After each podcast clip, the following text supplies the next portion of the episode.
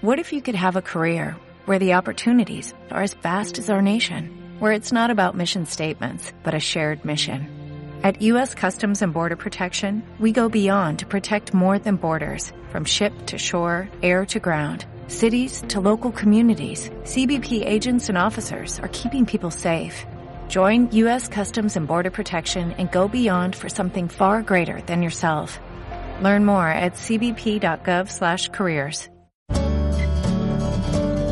Diana Calderón, en hora 20 de Caracol Radio. Esta noche en hora 20 hablamos de turismo, del panorama de este sector en el país, de los desafíos que enfrenta y de la posibilidad de ser la industria que reemplazaría, según el gobierno, los ingresos que hoy generan los hidrocarburos. Al tiempo, el análisis a los problemas de seguridad, de turismo sexual, de sostenibilidad que el país debe superar, así como los destinos que tenemos por descubrir. Por último, lo que viene pasando con actores clave como las aerolíneas, una industria que viene teniendo cambios y los retos en términos de hospedajes. Bienvenida Paula Cortés, presidente de ANATO. Muy buenas noches. Buenas noches, Diana. Un saludo muy especial a ti y a todos los oyentes. Arturo Bravo, viceministro de Turismo. Buenas noches para usted. Buenas noches, Diana, y un saludo también a los compañeros que están en este debate. ¿Cómo están? José Duarte, presidente de Cotelco. Buenas noches. Diana, muy buenas noches a ti, a los compañeros de panel y a toda tu audiencia. Edna Rosso, decana de Administración de Empresas Turísticas y Hoteleras del Externado. Gracias por acompañarnos. Buenas noches, Diana, y a todos los colegas del sector. Es un gusto estar acá en este panel. Y más adelante estaremos en entrevista con David Collado, ministro de Turismo de República Dominicana, el país invitado en Anato hoy, y Juan Guillermo Zuluaga, gobernador del Meta. Por ahora un poco de contexto para nuestros oyentes. Monpós, el cañón del río Huejar, Caño Cristales, la Serranía del Chiviriquete, Barichara, son algunos de esos destinos que los colombianos y turistas extranjeros han empezado a descubrir. Algunos porque el final del conflicto con las FARC permitió que los turistas los conocieran, como es el caso de los atractivos en la Amazonía, la Orinoquía, y otros porque pasan por su mejor momento, como es el caso de Monpós y Barichara. En el 2022 el turismo en Colombia dejó 4.5 millones de visitantes, un movimiento económico cercano a los 45 billones de pesos y cerca de 11 billones de vuelos, millones de vuelos entre enero y septiembre del año pasado. En medio de este panorama de recuperación pospandemia, el gobierno de Gustavo Petro plantea que será el turismo una de las industrias invitadas a reemplazar los ingresos que hoy deja el sector de hidrocarburos, con lo que se ha llamado como industria sin chimenea. Esto en la reciente política sobre turismo lanzada por el gobierno se espera tener este año, en el 2023, aproximadamente 5.4 millones de turistas, teniendo como meta 7.5 para el 2026. Se buscaría crear 300.000 puestos de trabajo, todo esto a través de un incremento del 87% de presupuesto para turismo, fortaleciendo el turismo comunitario, sacando a los visitantes de las seis ciudades principales, que es donde se concentra el turismo, y fortaleciendo su función social. Sin embargo, hoy hay varios desafíos. Tres de las ciudades con más visitas, Cartagena, Cali y Santa Marta, figuraron esta semana en la lista de las 50 ciudades más violentas del mundo. Por otro lado está el desafío económico, pues el IVA del 19% en hoteles y el incremento de 14 puntos para los tiquetes aéreos configuraría un golpe al sector, aunque según Kayak las búsquedas de tiquetes en enero de 2023 crecieron ya 245%. También están presentes los riesgos de recesión y la fuerte inflación que afecta tanto a colombianos como a quienes quieren visitar el país. Empiezo por preguntarle a Paula Cortés por una primera mirada al panorama de turismo en Colombia que ahora llega a su nueva edición de la vitrina turística de Anato hoy. ¿En qué está el turismo hoy en Colombia? ¿Cuál es el balance que se puede hacer de ese sector en lo económico, pero también en los atractivos que tenemos, Paula? Bueno, Diana, pues efectivamente hoy estamos en el primer día de la vitrina turística en su versión número 42 y como lo hemos mencionado a través de estos días, el, el cierre de la vitrina y en lo que el cierre del año 22 ha sido eh, algo que no esperaba el sector turístico después de, esta pandemia. Un crecimiento aproximadamente del, del 10% de, de visitantes colombianos saliendo al exterior, un 1% de extranjeros llegando a nuestro país, un 16% de crecimiento de movimiento de pasajeros nacional e internacional. Y pues obviamente todo apunta a que este año 2023 eh, va a ser un año eh, prometedor para el sector de turismo. Sin embargo, eh, como lo mencionabas en tu introducción, pues sí, la inflación y muchos temas económicos pueden generar que los consumidores o los hogares tengan una restricción en los viajes, el IVA, que hablaremos mucho más adelante, pues serán uno de los temas que le hemos planteado hoy al presidente, al presidente Petro en la vitrina, donde consideramos que esto puede llegar a, frenar un poco la industria turística nacional eh, por los altos costos que, generan estos impuestos. Pero en general, hoy hemos, hoy hemos visto eh, más de 28 mil eh, compradores nacionales e internacionales, agentes de viajes, hoteles, aerolíneas, en una vitrina que promete mucho eh, durante, durante estos tres días con más de 13.400 citas de negocios y pues realmente la industria turística creo que hoy se siente eh, halagada, no solamente con la presencia del presidente de la República, que es muy importante para nosotros el apoyo eh, público-privado, sino también con eh, el trabajo que han hecho las agencias de viajes y todos los que estamos aquí en esta mesa para sacar adelante al turismo de Colombia.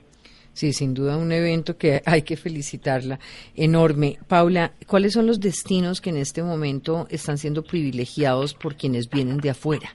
¿Y cuáles son los que están privilegiando los colombianos? Bueno, los colombianos ya siguen buscando eh, destinos que sean de naturaleza y cultura, eh, muy similar o muy paralelo a lo que es el destino del sol y playa, que por años era el número uno por excelencia y, tenía una brecha grande entre, entre el sol y playa y el turismo de cultura y naturaleza. Hoy vemos eh, lo contrario, la gente quiere ir a destinos donde están con las comunidades, donde se ven lo que, lo que vive el, el, el local en cada uno de los destinos turísticos, eh, por supuesto nuestros destinos eh, de Cartagena, Santa Marta, San Andrés, que son destinos que, que por excelencia los colombianos eh, viajan, el eje cafetero, los Santanderes y los destinos nuevos que, que, digamos que estamos abriéndole al, al público como un Caño Cristales, como un Yopal, Casanare, el Meta, los que mencionabas en el comienzo eh, de, la, de la introducción de, de, la entrevista, Monpós, eh, eh, Barichara, el Cañón de Encuejar, todos estos destinos que no necesariamente eh, habían sido eh, ofrecidos por las agencias de viajes y tener un producto exportable para, para un turista extranjero, pues hoy estamos trabajando de la mano todos con los hoteles, con las aerolíneas, las agencias de viajes y los operadores locales eh, y por supuesto el gobierno nacional para llegar a todos estos destinos y apoyar a todos estos operadores para que puedan resaltar lo, lo, lo lindo que tiene cada una de estas eh, de estas, estos destinos de, nuestro país.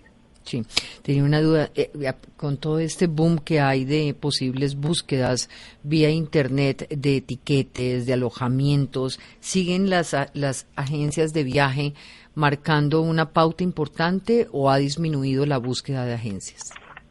Pues mira, Diana, que es una pregunta muy, muy importante, porque primero, la vitrina turística, digamos, el 70%, el 80% de los que están allí son agentes de viajes, operadores y, mayoristas.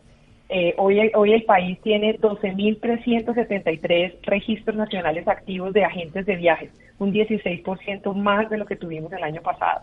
Quiere decir que cada vez crece más el agente de viajes, ese agente de viajes eh, de viajes a la medida, personalizado, que apoya en la región, apoya como operador en el destino turístico y el agente de viajes que también está en las plataformas, o sea, una agencia de viajes, aviatur.com, Despegar, eh, Price Travel, Tiquetes Baratos, son agencias de viajes eh, que están en la NATO, que son agencias de viajes que están en el, en el sector y que tienen eh, su mayor eh, venta directamente al público a través de plataformas, pero también tienen una, una presencia personalizada con el consumidor cuando éste lo quiere lo quiere tener. Entonces tenemos hoy en día una cantidad de ofertas para los viajeros que hay unos que les gusta hacer todo por su cuenta y, es, es, completamente válido con una agencia de viajes, eh, una plataforma, eh, como se llama, es una agencia de, viajes y hay otros que, que, todavía les gusta tener esa, esa ese acompañamiento, sí. Exacto, sobre todo para los viajes grandes, largos, familiares y demás. Ya vuelvo con usted, viceministro. Hoy Anato planteaba seis puntos necesarios para ir consolidando a Colombia como potencia en turismo. ¿Cuál es la respuesta del gobierno a esas solicitudes? ¿Va a haber reducción en el IVA de etiquetes? ¿Vamos a tener tarifas diferenciales? ¿Tendremos de nuevo incentivos tributarios? Bueno, Diana, escuchamos hoy muy atentamente la petición del sector de las agencias de viajes y mm, eh, pues digamos desde el Ministerio de Comercio, Industria y Turismo eh, estamos pues acompañando la iniciativa, sin embargo pues es competencia del Ministerio de Hacienda definir si se van a hacer nuevamente estos incentivos eh, tributarios o pues la generación de, tarifas diferenciales. Em, y pues eh, en, el tema del marco del Plan Nacional de Desarrollo pues no están previstos esta, este tipo de incentivos ya que por unidad de materia cuando se tratan las normas en el Plan Nacional de Desarrollo pues no hay aspectos tributarios sino son de otra índole. Entonces, eh, pues tomamos atenta nota y obviamente eh, escuchamos pues eh, las inquietudes que tiene pues el sector privado en esta materia. ¿Hacia dónde están creando ustedes esta política pública en turismo de cara a la pretensión o al planteamiento del Gobierno Nacional de empezar a, incrementar el turismo en el país en una búsqueda de reemplazar los ingresos por hidrocarburos? Sí, pues básicamente nuestro objetivo es eh, el desarrollo de, productos turísticos competitivos que tengan eh, unos valores diferenciales, bien sea en materia de sostenibilidad, de inclusión, de esa participación comunitaria y social, que permitan pues también eh, diferenciar la oferta de Colombia de manera que se puedan atraer muchos más eh, turistas que busquen, como decía el presidente hoy, esa belleza, esa particularidad que tiene el país. Y no solamente en el trabajo, en el desarrollo de ese producto turístico, sino también mejorar las condiciones en materia de infraestructura, de seguridad, de sostenibilidad, de conectividad, que también es muy importante en, la, en los principales destinos del país. Hoy esa sea la referencia que pues eh, Colombia sigue siendo pues un mercado que tiene que accederse por por, por el mercado pues definitivamente de, de las aerolíneas del mercado aéreo. Entonces el transporte aéreo es fundamental en el país. Entonces eh, esa apuesta también eh, hacia la conectividad hacia eh, el desarrollo de la infraestructura y por supuesto también a un nuevo posicionamiento de Colombia en el ámbito internacional pues son de los de los principales ejes que pues apuntan a esta a esta llegada de nuevos viajeros, a, la búsqueda también de unos viajeros de alto valor, de, de un gasto que, que pueda aportar mayor diferenciación en materia de divisas y pues son viajeros que están buscando nuevas oportunidades de disfrute en el país que pensamos que Colombia pues tiene las posibilidades y hay que organizar la oferta de una eh, mejor manera y también trabajar mucho con las regiones eh, cuando, cuando, me habla de regiones, lo primero que se me viene a la cabeza, viceministro, es San Andrés, eh, teniendo en cuenta la disminución tan grande que hay de viajes, de turismo, pero sobre todo, eh, incluso hay llamados desde la misma población de San Andrés a paren el turismo aquí porque las condiciones que tenemos en la isla no nos permiten eh, atenderlos de la manera correcta, porque hay una cantidad de dificultades de carácter económico, social, eh, de seguridad. Hay un trabajo transversal de su viceministerio con otras entidades del Estado para solucionar los problemas en San Andrés. Sí, y no solamente en San Andrés, sabemos que la política de turismo requiere pues un trabajo interinstitucional con otros ministerios como son el Ministerio de Ambiente, el Ministerio de Transporte, el Ministerio de Cultura, aspectos migratorios y sí estamos eh, en esa en esa plan de trabajo para la, recuperación de San Andrés eh, que pues ha afectado se ha afectado pues en estos días también por la por la reducción de las frecuencias aéreas de la aerolínea de Viva y eh, pues es una de las de las preocupaciones que tenemos. Y no solamente eh, eso sino también mejorar las condiciones de sostenibilidad en el archipiélago, donde pues también hay unas condiciones y unos impactos que está generando el turismo en materia de generación de residuos, del consumo de agua. Eso pues nos, nos implica tener ahí una disyuntiva de cómo eh, cambiamos pues ese modelo para del turismo en, en el archipiélago para hacerlo mucho más sostenible, mucho más acorde a esas tendencias de mercado para generar valor. Pero digamos que, frente a ese diagnóstico que me imagino que, frente a ese diagnóstico de San Andrés que me imagino que también tienen claro, por ejemplo, para la situación de pobreza y de eh, problemas de agua y demás en La Guajira, ¿ya hay un proyecto concreto o todavía estamos en la etapa en la etapa de, reconocer la realidad y todavía no hay una puesta en marcha de, de una política para esos dos sectores, para esas dos regiones? Sí, definitivamente estamos en la fase de, construcción. Tenemos una serie de proyectos de, de iniciativas, particularmente, por ejemplo, en el tema de la reducción del consumo de plástico también. What if you could have a career where the opportunities are as vast as our nation, where it's not about mission statements, but a shared mission? At U.S. Customs and Border Protection, we go beyond to protect more than borders, from ship to shore, air to ground cities to local communities, CBP agents and officers are keeping people safe. Join U.S. Customs and Border Protection and go beyond for something far greater than yourself. Learn more at cbp.gov/careers. En, en, en, las regiones, si bien San Andrés es un destino que tiene pues ya un, unas normatividades en ese sentido, tenemos que pues también mejorar las condiciones de disposición de, de recursos, de, de estos eh, residuos que se generan en la isla.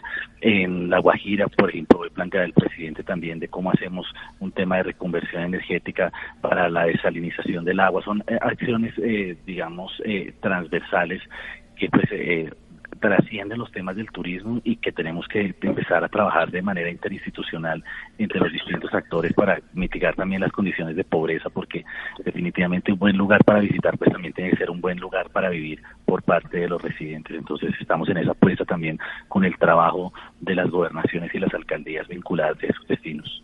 Claro. José Duarte, Cotelco, ¿cómo plantea, qué balance hace del turismo hoy en lo que tiene que ver con su sector? Bueno, Diana, eh, desde el alojamiento de hospedaje, hay que reconocer que cerramos el 2022 con un promedio de ocupación hotelero bastante alto. Eh, es decir, registramos un punto que, al menos desde que tenemos datos nosotros en el sistema de información hotelero, eh, realmente significa un crecimiento importante en comparación con el 2019, que entre otras fue el año del mejor comportamiento en ocupación y quizás en muchos indicadores de turismo que ya hoy, en el 2022, estamos viendo cómo se superan. Y el dato es cercano al 62%, cerramos con el 61,38%. Entonces digamos que cerramos con el 62% de ocupación y ese es, eh, digamos, un indicador muy positivo que mide entonces eh, buena parte de las medidas, de las acciones que se adoptaron para estimular demanda, para estimular consumo de los colombianos. En eso hay que ser eh, realmente claros, creemos nosotros, que buena parte de la movilización de los colombianos en turismo que se vivió estuvo asociado precisamente a ese incentivo tributario que tú describiste en la introducción. Y son puntos que le hemos manifestado al gobierno que considere, hoy lo planteó también eh, la presidenta de ANATO y, y, como lo expresó el viceministro, seguramente pues, revisarán porque en el marco al menos del plan de desarrollo hoy no están contempladas esas medidas eh, que puedan estimular la demanda, porque entonces hay que recordar que estos son eh, básicamente incentivos que le llegan directamente al colombiano.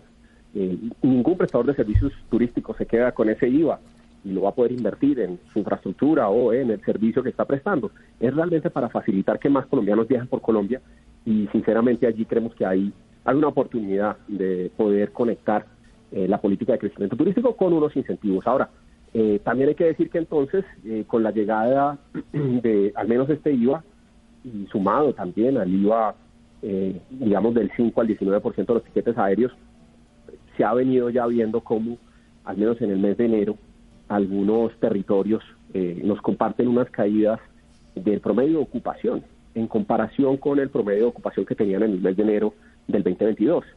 Y, y eso, sin duda alguna, pues eh, creemos nosotros que puede ser parte de una revisión de la mano del gobierno, que hay que reconocer eh, ha estado escuchando, en particular el Ministerio de Comercio, Industria Turismo con su ministro, con el viceministro, eh, el sentir, digamos, que los gremios al menos en estos puntos, eh, le hemos manifestado. Ahora, se viene la discusión en el Plan Nacional de Desarrollo y seguramente allí eh, seguiremos nosotros proponiendo y justificando el por qué realmente es necesario, obviamente, que se acompañe el estímulo a la demanda en un contexto inflacionario que es complejo, en un contexto que ustedes lo conocen eh, bastante bien, en donde distintos rubros que, por ejemplo, en particular le afectan mucho al alojamiento de hospedaje, como el costo de la energía, como el costo de los alimentos, ni siquiera alcanzan a trasladarse en un comportamiento tarifario que se pensase eh, realmente esté alineado a esa, digamos que, actitud o comportamiento macroeconómico.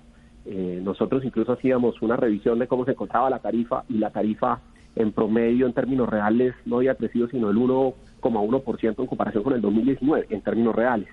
Y eso implica realmente también un compromiso desde el alojamiento de hospedaje por tratar de mantener, por supuesto, unas tarifas muy competitivas para seguir estimulando mercado. Entonces, pues bueno, digamos contarle que al menos en ocupación un, indicador muy positivo cerró el 2022. Esperemos, eh, por supuesto, que este año eh, logremos de la mano del gobierno más iniciativas, más proyectos que permitan que los colombianos se sigan desplazando por Colombia y conozcan sus territorios. Edna Rosso, cuando usted escucha a los diferentes actores desde la academia, ¿cuáles son las reflexiones que le surgen? ¿Cuáles son los desafíos que cree que le plantea a cada uno de ellos? Eh, gracias, Diana. Pues efectivamente estamos ante una situación en la cual el turismo se viene recuperando muy bien desde el año pasado. Eh, sin embargo, creo que estamos en un momento, digamos que, de cambio de, del enfoque de la política eh, y esto implica pensar un país que tiene unas regiones que están definitivamente por explorar, unos destinos emergentes que se digamos que, se, que coinciden con todo el tema de, de los, los territorios de paz, de los territorios PD, y es tal vez la mayor apuesta del gobierno. Y creo que eh, indudablemente Petro nos ha puesto a, pensar a los del sector que definitivamente no podemos seguir eh, trabajando solo sobre destinos de turismo, digamos que tradicional. Paula lo comentaba hace un rato, el cambio, eh, digamos, en las motivaciones de los viajeros, especialmente del mercado nacional, digamos, hacia otros destinos de naturaleza y de cultura, eh, digamos que allí es donde tenemos un gran cómo podemos hacer que estos destinos emergentes que coinciden con justamente personas con violencia histórica, pues le apuestan a un turismo, pero un turismo que tiene que ser definitivamente de baja densidad y de alta calidad. Y aquí eh, me surge una, una inquietud muy grande frente al discurso que daba hoy el presidente en la instalación de, de la vitrina de ANATO, y es a mí se me presenta un dilema, ¿cómo vamos a lograr eh, llegar a un número de divisas que reemplace el tema de la industria, eh, digamos, minero-energética, la matriz energética del país, pues porque el país ha sido altamente dependiente de esa matriz, con un turismo eh, que, no se, que no vaya a ser masificado y que en el largo plazo genere unos impactos ambientales, sociales no previstos, como ya lo estamos viendo en ciudades como Bogotá, Medellín y eh, la misma Cartagena, con problemáticas sociales muy complejas. Entonces creo que eh, por una parte cuando escucho a mis colegas, efectivamente hay unas preocupaciones de cada subsector.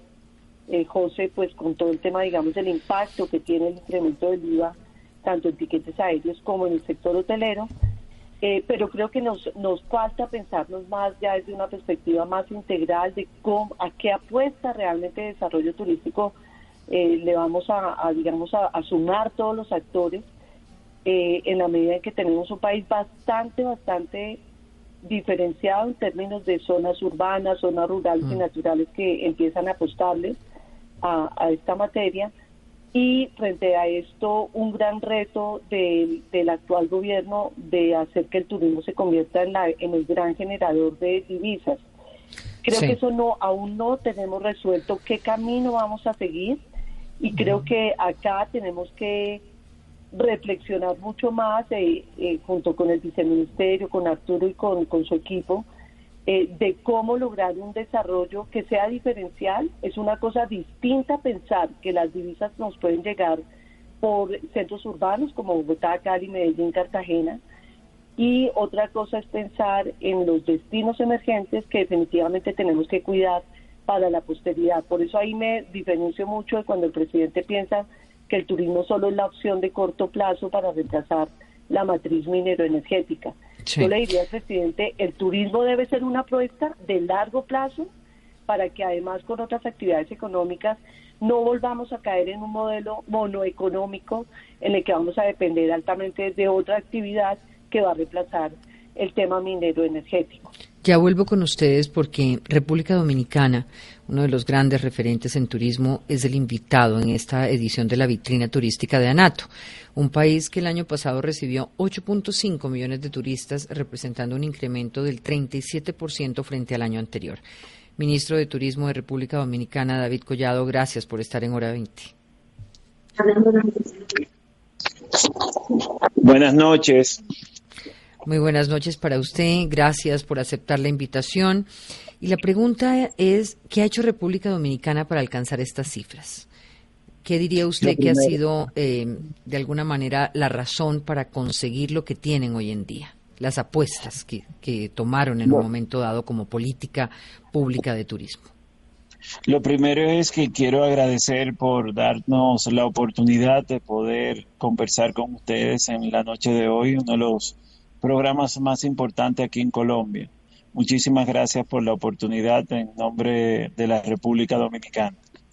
Y nosotros, al igual que todo el mundo, tuvo un momento de incertidumbres, de miedo, hace más de dos años y ocho meses, cuando el mundo cambió con la pandemia y nadie tenía un protocolo que seguir, instrucciones. El mundo tenía 100 años que no había sido afectado por una pandemia.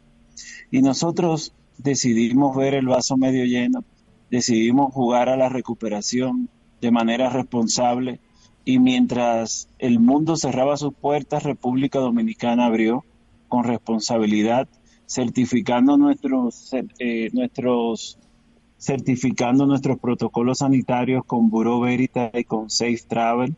Eh, las personas y los técnicos de Bureau Veritas fueron a República Dominicana entrenaron al personal hotelero, entrenaron a capacitadores en los, desde los aeropuertos, transporte. En un momento también pensando fuera de la caja qué podíamos hacer, lanzamos el seguro que cubría el COVID, en un momento que ni siquiera los seguros privados en el mundo entero estaban cubriendo esta enfermedad. Y fue allí cuando el mundo se fijó en República Dominicana. Otro de los pasos contundentes que hemos dado en República Dominicana fue la creación del Gabinete de Turismo. El Gabinete de Turismo lo preside el presidente de la República y nosotros como ministro de Turismo llevamos la coordinación general. Y entonces ahí está la parte de aviación, la Junta de Aviación Civil, el Instituto de Aviación Civil, aduanas, migración, y todas las instituciones que tienen que ver de manera directa e indirecta con el turismo. Y solo el ministro de Turismo puede tener opiniones eh, y medidas que vayan o afecten directa o indirectamente el turismo. Nos organizamos, desarrollamos un plan con el sector privado. Esto fue importantísimo. Eh, invitamos a la Asociación de Hoteles y Restaurantes de República Dominicana para que trabajen con nosotros. Abrimos nuestros libros, dónde invertimos el dinero, cuánto invertimos, por qué lo invertimos y era una petición de 20 años del sector privado saber dónde se invertía el dinero. Y en esta alianza público-privado pudimos salir hacia adelante. Y yo creo que estos son los tres puntos principales de, del éxito que ha tenido República Dominicana. Sin duda, y uno de esos que, que rescato es el Gabinete de Turismo, porque plantea una institucionalidad eh, en toda la apuesta. Eh, me gustaría preguntarle el papel de la inversión extranjera. Ya hablamos de la inversión privada, pero el papel de la inversión extranjera logra eh, impactar en qué porcentaje el turismo en el Caribe. Mira, eh, terminando con, con, la parte de con la parte que, que, estábamos hablando del gabinete de turismo, esto evita la burocracia que se da en muchos de nuestros países, la toma de decisiones rápido, si tenemos que tomar decisiones en los aeropuertos, en migración, para la temporada alta, en aduana, en los puertos de crucero, tenemos una agilidad muy, muy rápida, inclusive con los organismos castrenses, con la policía. Allá tenemos una policía turística también que estamos fortaleciendo. En la parte de la inversión privada es eh, extranjera es extremadamente ahí le hago ahí le hago una pausa hay una profesionalización de las personas que trabajan en el sector que incluye además una policía turística correcto tenemos una policía turística y ahora en el mes de diciembre hicimos aportes desde turismo por más de dos millones y medio de dólares para que entregarles camionetas motores todo para que en diciembre tener eh, doble vigilancia en los polos turísticos y gracias a Dios no tuvimos ningún inconveniente en el mes de diciembre, que fue el mejor mes de la historia del turismo en la República Dominicana. Le puedo decir que nosotros tenemos el turismo totalmente recuperado. Los empleos también prepandemia los recuperamos y tenemos un 10% de ¿Qué porcentaje de la población está empleada en servicios turísticos? Según la WTTC, en su último informe, República Dominicana tiene 899 mil dominicanos que trabajan de manera directa e indirecta en el turismo. Eh, representa un 15% del Producto Interno Bruto de nuestra economía. 8.500 millones de dólares entraron en el año 2022 producto de la industria del turismo. Dentro de todo lo malo, la pandemia ha sacado a flote que la principal industria de la República Dominicana es el turismo. Y antes quizá otros sectores no lo validaban, pero al ver que los vegetales, la agropecuaria, la carne, los productos locales cesaron sus ventas con los hoteles cerrados, y se generó ahora una gran importancia en el sector. Y le puedo decir que a nuestra llegada el país tenía solo 10.000 habitaciones de hoteles abiertas en agosto del 2020, con una ocupación de un 10%. Hoy tenemos más de 83 mil habitaciones abiertas con una ocupación que ronda el 75% y en la zona este, Bávaro, Punta Cana, arriba del 90 y 95%. Sí. Ministro, una pregunta. En términos de alojamiento, usted me habla de habitaciones. ¿Cómo, ¿Cómo se divide un poco las preferencias del turismo en República Dominicana en términos de hoteles, de Airbnb, de casas de alquiler? Nosotros tenemos 83 mil de habitaciones abiertas, 16 mil en construcción ahora mismo, aprobadas por el Ministerio de Turismo. Vamos a llegar a unas 100 mil habitaciones en este año. Han entrado grandes marcas hoteleras como el W, todo incluido, el Ritz Carton, eh, eh, el hotel que va a llevar la familia Cisnero, el Four Seasons. Grandes marcas están entrando, el San Regis también está en, en Capcana la inversión extranjera que anunciamos en Fitur, volviendo un poco a su pregunta, fue de 3.645 millones de dólares que se anunciaron en Fitur, que no lo anunció el gobierno ni el ministro de Turismo, que lo anunciaron los mismos empresarios mediante rueda de prensa. Nosotros estamos incentivando la inversión extranjera en nuestro país. Las familias españolas, como son conocidas, tienen 38 mil habitaciones de hoteles en nuestro país muchos empresarios mexicanos como los Chapur, eh, Posadas, los Poma de Centroamérica están invirtiendo en nuestro país y por un ambiente de clima de tranquilidad en la inversión extranjera. Los destinos preferidos, sin lugar a dudas, mire, le puedo decir eh, el por qué estamos aquí en Colombia participando en ANAT. De la noche a la mañana, en los últimos nueve o diez meses, Colombia se ha convertido en uno de los principales países emisores de turistas hacia la República Dominicana, sobrepasando países como Inglaterra, España, Francia, Alemania, que eran del top five de República Dominicana. Eh, en el año 2022 llegaron 257 mil colombianos a República Dominicana, quedando en el país número cuatro de emisor de turistas. Y si vemos enero, en el mes de enero llegaron 27 mil colombianos. Es decir, que sigue el mismo ritmo, que no fue una cosa de momento. Eh, el, 50, el 78% de los colombianos va a Bávaro Punta Cana. La punta de lanza y la fortaleza del turismo de República Dominicana es Punta Cana, sin lugar a dudas. Una última pregunta, ministro. En términos de sostenibilidad, de manejo de basuras, de lucha contra el plástico, ¿cómo es el manejo de playas, por ejemplo? ¿Cómo hacen en la época de huracanes?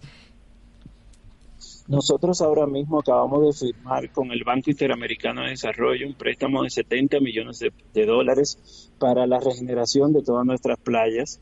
Y también estamos invirtiendo unos 6 o 7 millones de dólares remozando y acondicionando todas las playas de República Dominicana. Eh, colocando internet gratis, iluminación, cámara de seguridad, los vendedores ambulantes que tenían años creyendo fielmente en un turismo inclusivo, incluyente, porque no solo los empresarios deben hacer dinero, tiene que, eh, tiene que permear las comunidades donde están y los pequeños empresarios también tienen que ser parte de este éxito que tiene nuestro país. Y hemos podido reorganizar más de nueve playas que están en reconstrucción y la visión que tiene República Dominicana es tener un turismo amigable al medio ambiente, sostenible totalmente. Tenemos un fondo ya de 6 millones de dólares para ustedes no es un secreto que toda el área de República Dominicana, México, en el verano es afectado por el sargazo y ya nosotros hicimos un fondo de 6 millones de dólares donde el sector privado también va a poner 6 millones de dólares para combatir este tema del sargazo. Nosotros tenemos una visión clara de un turismo incluyente, inclusivo y sostenible. Le dimos ahora tres meses a todos los hoteles para que se pongan acorde con las personas que tienen discapacidad, sobre todo motora, de que tengan accesibilidad a todos nuestros hoteles. Eh, nuestra estrategia fue simple, organizarnos, eh, romper la burocracia, crear el gabinete de turismo, trabajar en apoyo fuerte con, con el sector privado y en otro orden fortalecer nuestra seguridad y nuestras infraestructuras. Y en esos dos caminos vamos trabajando paralelamente y saliendo al mundo a visitar las agencias de viajes y los turoperadores que al final del día son los responsables de que los turistas viajen. Luego de la pandemia, los mm. asesores de viajes son extremadamente importantes porque ellos le recomiendan al cliente la última palabra de una decisión que puede cambiar de un país a otro. Sí. Pues sin duda un referente todo lo que han hecho. Me falta una pregunta y es, ¿la policía turística es suficiente para controlar lo que ocurre con muchísimos destinos de sol y playa en términos de drogas y prostitución?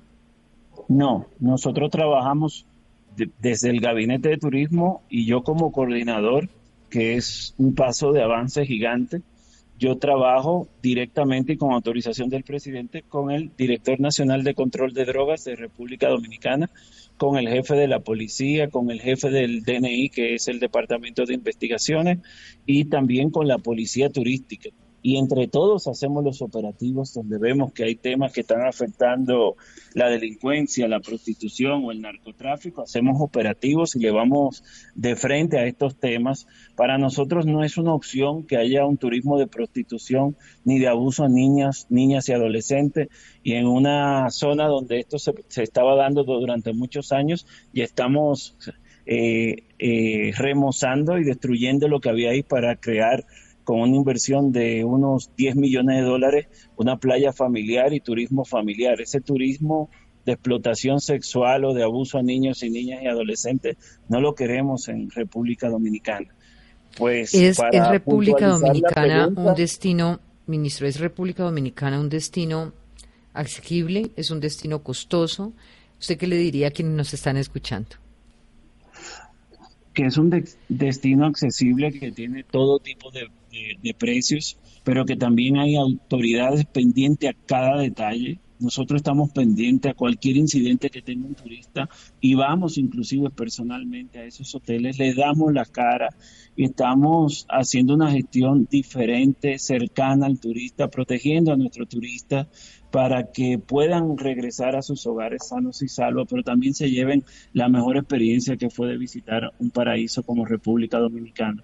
Allá tenemos desde los hoteles todos incluidos hasta hoteles de alta gama como Casa de Campo, Punta Cana y el Hyatt. Eh, tenemos una gran diversidad y aquí los ciudadanos colombianos han apoyado fuertemente a la República Dominicana y nosotros estamos muy agradecidos. Quiero aprovechar este programa para como coordinador del Gabinete de Turismo y ministro de Turismo, darle las gracias a todos los colombianos, porque cada persona que va a nuestro país es empleo, es la dinamización de nuestra economía.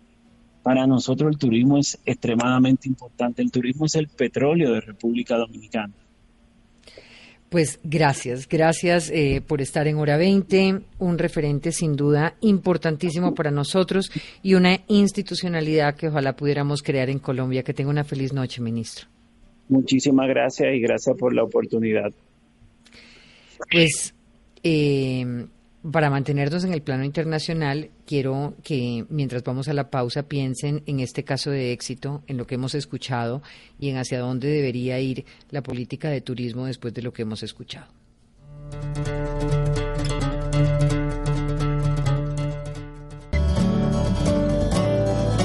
Hora 20 Regresamos en hora 20 en un especial hoy por la vitrina de Anato. Está con nosotros su presidenta Paula Cortés, el viceministro de Turismo Arturo Bravo, Edna Rosso, académica, presidente Cotelco, José Duarte. Y escuchábamos al ministro de Turismo de República Dominicana, David Collado, y queda uno feliz de ver la posibilidad tan grande que habría para el turismo en Colombia si lográramos establecer una institucionalidad como la que han creado en República Dominicana. Viceministro, ¿qué tan lejos estamos de lograr em, construir una política tan seria y tan transversal como la que acabamos de escuchar? Realmente no estamos lejos. Muchos de los instrumentos que mencionaba el ministro, nosotros los tenemos desde hace ya varios años. Inclusive tenemos eh, ese gabinete, aquí está creado por ley, es el Consejo Superior de Turismo y así tenemos policía de turismo que también está trabajando de una de una forma eh, pues activa por todo el país. También hay un apoyo a la promoción. Digamos que la receta la tenemos. Yo creo considero que debemos seguir trabajando pues en línea de lo que ha propuesto el presidente de la República en el cambio de las condiciones por ejemplo el tema de la seguridad y la paz creo que esa es la diferenciación que, que, que lo que hace falta pues en Colombia consolidar unos territorios turísticos donde efectivamente las condiciones de seguridad permitan el disfrute de todo el patrimonio natural y cultural que tenemos. Asimismo también la articulación y el desarrollo de la gobernanza en el turismo para que la política nacional pueda concretarse en los territorios, la mejora de la infraestructura, pero también hacer un turismo mucho más sostenible, con mayor responsabilidad, eh, mucho más eh, consciente, mucho más eh, respetuoso de la forma como hacemos turismo en el país, que vaya pues también enfocado en un concepto de lo que se quiere eh, vender y promocionar de Colombia a nivel internacional. Y eso tiene que ver pues con, la materia también de promoción turística que tiene que ser eh, como decía hoy el presidente de la República en su discurso en una nueva comunicación y un nuevo mensaje en esos mercados que están interesados en conocer a Colombia como la, el segundo país más biodiverso del planeta entonces por eso pensamos Viceministro, ya vuelvo con usted que eh, tengo que desocupar pronto a la directora a la presidenta de ANATO que ha sido muy gentil en atendernos pero tiene que ir a atender a todos estos invitados y tengo varias preguntas para ella. Paula Cortés, el año pasado un crecimiento del 9% en el ingreso de las agencias. En el empleo todavía entiendo tenemos una reducción. Eh, cómo hacer para que sea proporcionar el número, los números en este sentido. Y un poco entender de qué manera se imagina usted que las autoridades departamentales, alcaldes, instituciones locales puedan ayudar en el fomento de empleo y de políticas que cubran las necesidades de operadores turísticos. Pues Diana, yo creo que uno de los temas que, hemos venido insistiendo y que lo planteamos hoy al presidente Petro es la gobernanza. Eh, definitivamente, si, no, si todos nos metemos en el cuento, escuchando al ministro, que es maravilloso eh, escuchar a una persona eh, hablando de, turismo de, esa manera, de conocedor de su país y demás, si todos los alcaldes y los gobernadores tuviéramos el plan sectorial de turismo, y de verdad entendiéramos que, que para el gobierno es una política de Estado el turismo, eh, creo que nos sería mucho mejor. Mm, debemos eh, trabajar eh, mancomunadamente, entendiendo cada una de las regiones de nuestro país y poder buscar el tema del empleo. realmente para nosotros como país y como sector turístico y en caso nuestro como agencias de viajes, sí es muy preocupante la caída en el empleo de un 40% eh, del empleo según el dato del DANI, eh, el último reporte que dio la semana pasada. Ese reporte es, es preocupante porque claramente esas, esas, esas personas que se salieron de las agencias de viajes porque no pudieron las agencias eh, seguir manteniéndolas durante la pandemia, después de la pandemia y demás, pues están, están en, en, en, la informalidad. Muchas de ellas están por fuera eh, están buscando eh, eh, otros otros otros recursos y no están en la formalidad. Entonces sí sí es muy preocupante el empleo y tenemos que trabajar conjuntamente para para generarlo. Paula, en términos de aerolíneas, ¿es conveniente una eventual fusión entre Avianca y Viva Air? ¿Qué efectos tendría en el turismo el hecho de que el mercado aéreo se acumule en una compañía que tenga casi el 70% de la participación del mercado? Eh, Diana, desde ANATO nosotros lo que hemos manifestado es que no estamos de acuerdo con eh, la concentración del mercado, con la posición de dominio. Nosotros eh, hemos visto posición de dominio, creo que en, en nuestro sector y en ningún sector de la economía es bueno. Eh, por el contrario, o por supuesto, tampoco queremos que la aerolínea muera, que ninguna aerolínea muera, porque ya lo hemos manifestado muchas veces, cada vez que una aerolínea se quiebra o deja de participar en rutas, eh, las agencias de viajes son las, somos las, las que estamos eh, de cara al consumidor y somos los que tenemos que salir a, a, buscar cómo devolverle dinero al consumidor, dinero que no tenemos de paso porque es un dinero que se entrega directamente a la aerolínea y fue uno de los temas también que pedimos eh, nuevamente al presidente Petro, verificar este tema de las aerolíneas. Bienvenidas ellas, que puedan llegar a, a Colombia, las que están en Colombia y las nuevas que vengan, pero sí es muy importante que el gobierno revise la salud financiera de las líneas aéreas, porque pues obviamente es un problema y es una preocupación enorme. No estamos de acuerdo en esa posición de, dominio y queremos por supuesto que se salve Viva. Eh, Viva hoy en día es una de las aerolíneas bandera de San Andrés, por hablar hoy del destino invitado de honor de la vitrina turística, y es uno de los grandes golpes que está sufriendo la isla, eh, una disminución de alrededor del 20% en turistas eh, que son llevados por la aerolínea, y ahí, ahí vemos las consecuencias también de, cuando no solamente una aerolínea, sino una agencia de viajes, cualquier sector, tiene la mayor parte de la torta eh, en este caso en un mercado y, y, sale del mercado, pues obviamente los, los golpes los estamos sintiendo eh, en, en San Andrés. Paula Cortés, gracias por estar en Hora 20, gracias además por esta vitrina, mucha suerte en los días eh, que faltan. Y para el resto del panel, eh, hablemos del caso de San Andrés. Pasaron de tener 33 vuelos diarios a 18. El turismo, ya lo ha dicho Paula Cortés, se redujo en 23% en enero si se compara con este año. El archipiélago depende económicamente en un 90% del turismo. ¿Cómo evitar la salida de las aerolíneas? ¿Cómo incrementar? ¿Cómo mejorar la situación para la isla? Los escucho. José Duarte. Bueno, gracias, Diana. Sí, eh, realmente también entendiendo la, problemática en términos de ocupación, eso ya se empezó a vivir.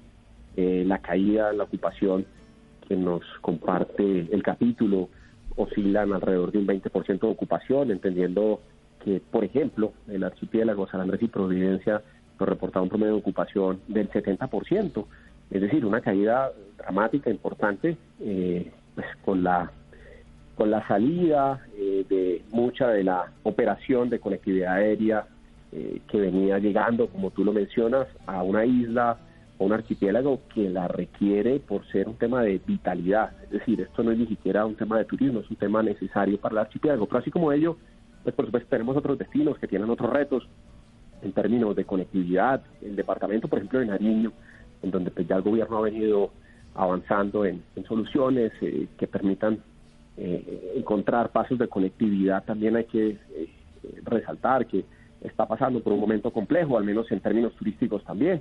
Y, sí, allí tenemos que seguir de la mano del Ministerio de Comercio, Industria y Turismo, de un trabajo en equipo con el Ministerio del Transporte, eh, seguir avanzando en, estas solicitudes que se han venido planteando de cómo poder lograr que se puedan conectar esos territorios que tienen por supuesto, no solo vocación turística, sino además un gran potencial turístico por desarrollar.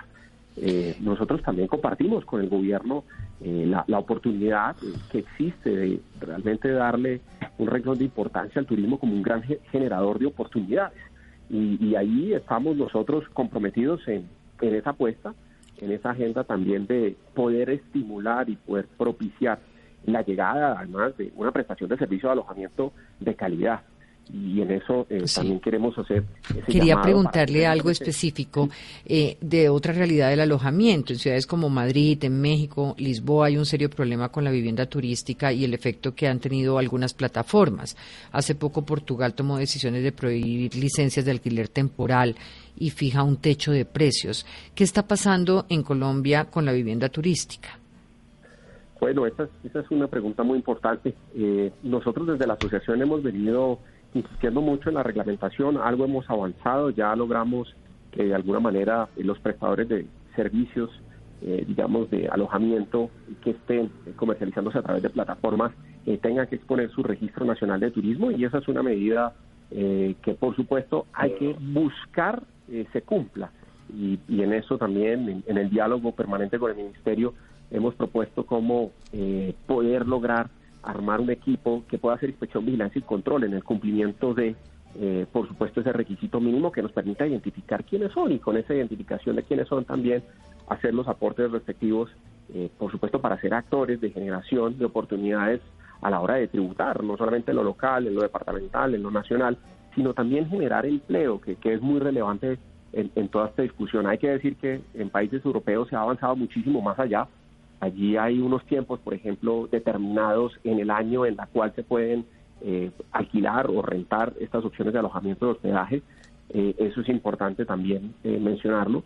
Y también, de hecho, en otros destinos ya se está solicitando, por ejemplo, que la persona que esté poniendo su vivienda al alojamiento de hospedaje a disposición tiene que estar allí, tiene que estar viviendo. Son problemáticas que estos países ya las han entendido, que entre otras, si no, si no se ve con digamos que con, con cierta urgencia, lo que puede terminar ocurriendo, y ha pasado en, los destinos que tú mencionas, eh, empieza a ocurrir es más bien un crecimiento desbordado de ese tipo de alojamiento de hospedaje que termina generando problemas de gentrificación, que termina generando problemas entonces de rechazo al turismo por parte de los residentes cuando empiezan a ver que en sus espacios eh, cercanos de entorno a vivienda entonces eh, se encuentran eh, digamos que con, con, vecinos que, por supuesto, en este tipo de alojamiento de hospedajes eh, terminan mal utilizando esas opciones. Sí. ahí, ahí tendría que preguntarle al viceministro porque, por ejemplo, en Medellín y Cartagena, eh, pues todo el tema de explotación sexual eh, tiene alguna relación con hospedajes que lo permiten. Eh, ¿Qué tipo de esfuerzos se están haciendo para, para evitarlo? ¿Cómo se está trabajando con autoridades locales, viceministro?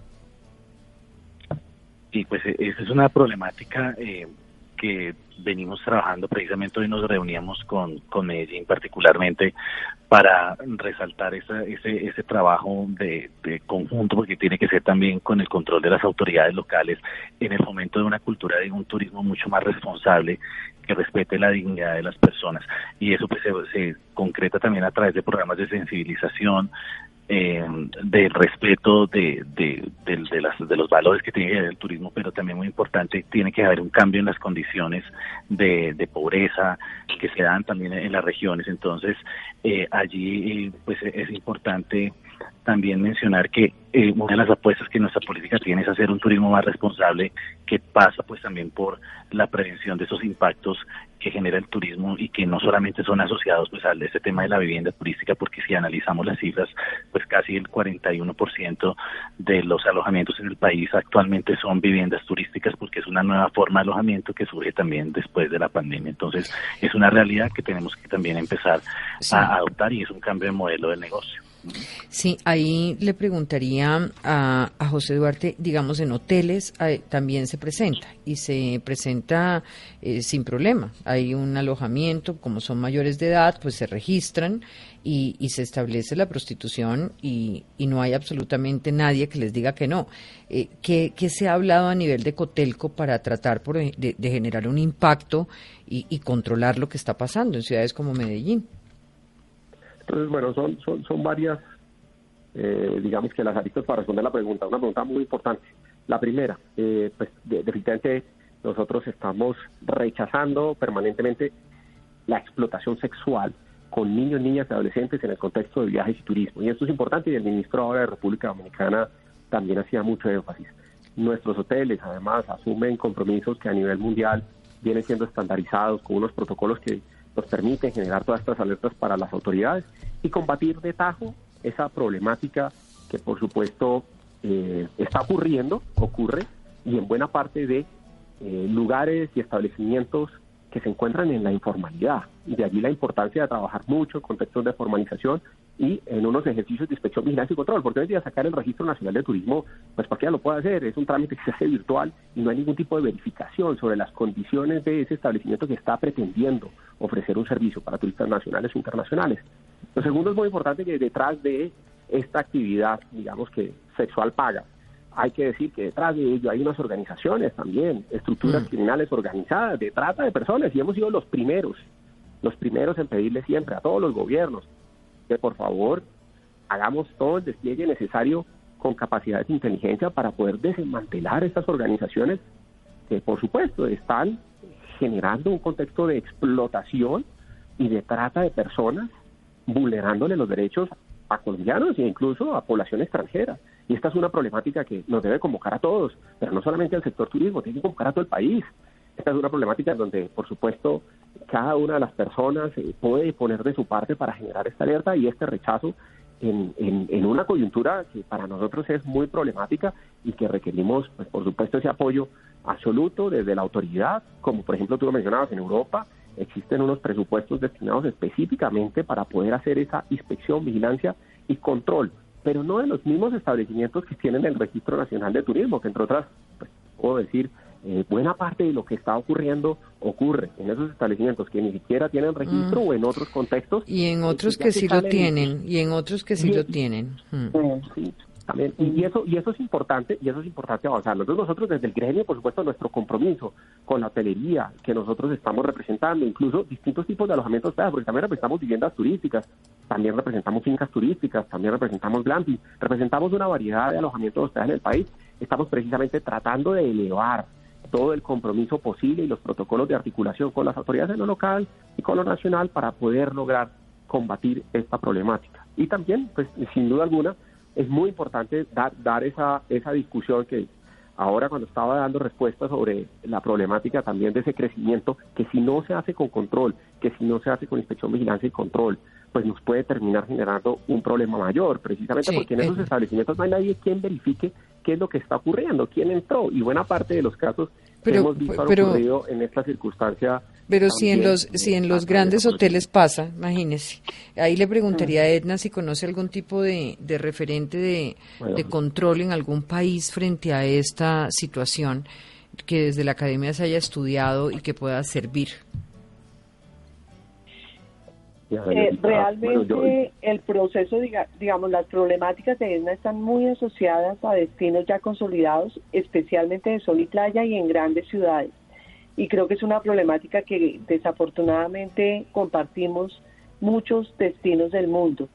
Eh, yo difiero un poco de lo que comenta José porque desafortunadamente las problemáticas de ESNA también se presentan en hotelería formal cuando no hay protocolos eh, que no, que es decir, a mí me ha pasado y creo que nosotros que como turistas cuando ingresamos a un hotel hay poco control en términos de ingreso y salida de visitantes con personas externas.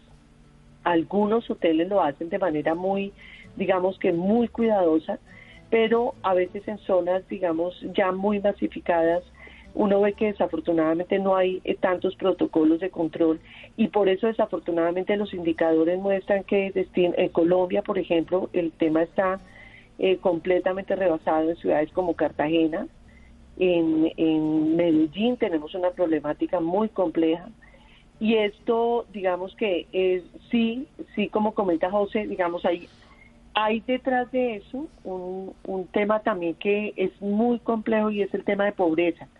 Eh, por ejemplo, en el caso de Cartagena, nosotros hicimos toda una investigación en términos de las causas del ESNA y la asociación entre pobreza y ESNA, y definitivamente, obviamente, es, es eh, directa la relación entre toda la, el nivel de pobreza tan alto y cómo las familias, al no tener posibilidades de, digamos, de generar otro tipo de actividades económicas, desafortunadamente terminan las mismas madres de familia exponiendo a sus propios hijos eh, por razones netamente de, digamos, de acceso a recursos.